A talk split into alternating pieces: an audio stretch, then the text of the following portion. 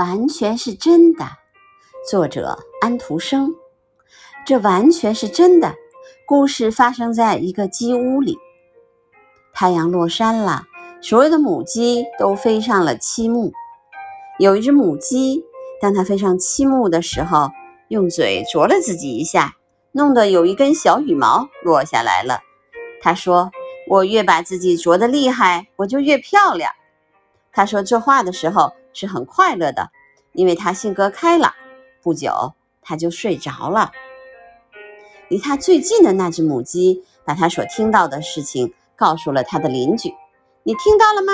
有一只母鸡，它为了要好看，居然啄掉了自己的羽毛。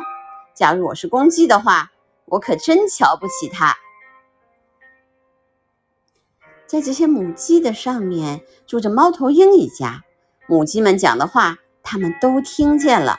于是，猫头鹰太太就告诉他的邻居：“你听说过没有？有一只母鸡，它把它的羽毛都啄掉了。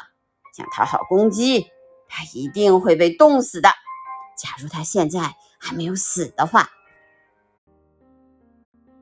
结果，下面鸽子笼里面的鸽子也听见了。所有的鸽子同时望着下面的养鸡场，咕咕的叫。有两只母鸡，它们把所有的羽毛都啄掉，为的是与众不同，以此引起公鸡的注意。这是一种危险的做法，因为这样会发高烧死掉的。它们现在已经死了。大家注意啦！大家注意啦！公鸡大叫着。三只母鸡和一只公鸡因为爱情发生纠纷，全都死去了。他们把自己的羽毛啄得精光，这是一件很丑陋的事情。我不愿意把它总放在心里，所以想让大家知道。知道它吧？蝙蝠也这么说。于是母鸡叫，公鸡啼，这个故事就从这个鸡屋传到那个鸡屋，依次传递，最后又回到了它所传出的那个地方。这故事最后变成。五只母鸡把自己的羽毛都啄得精光，为的是要显示出在它们当中是谁因为和那只公鸡失恋而变得最消瘦。